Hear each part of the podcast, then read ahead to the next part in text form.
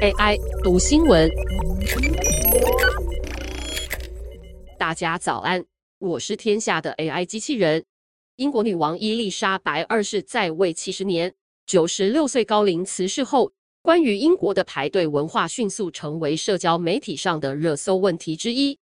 民众大排长龙，耐心等候进入西敏厅，无论队伍排多长，都不急不躁，秩序井然。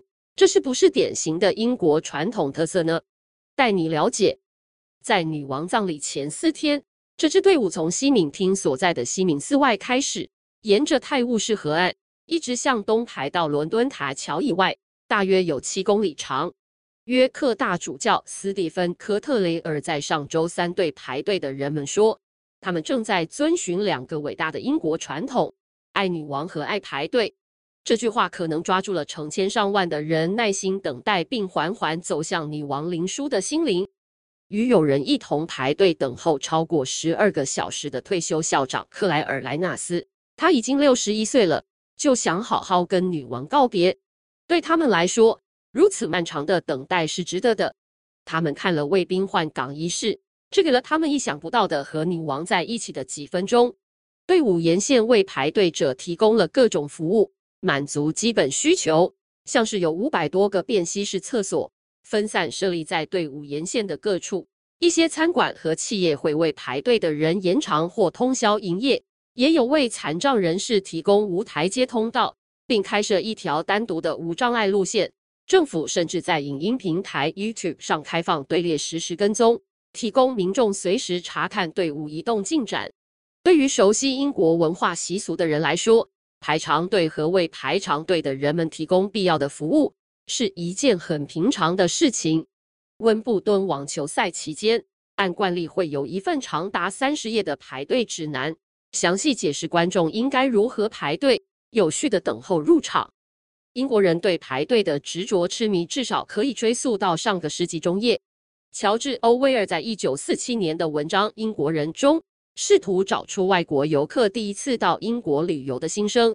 他提到，那位想象中的外国观察员肯定会被英国人的温顺和彬彬有礼所震撼。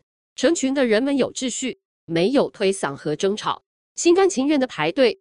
一些历史学家认为，排队这个社会习俗是在工业革命期间形成的。当时，城市化浪潮推动了工业社会的产生。引发了从农村到城镇的人口流动，并彻底改变了日常生活的模式。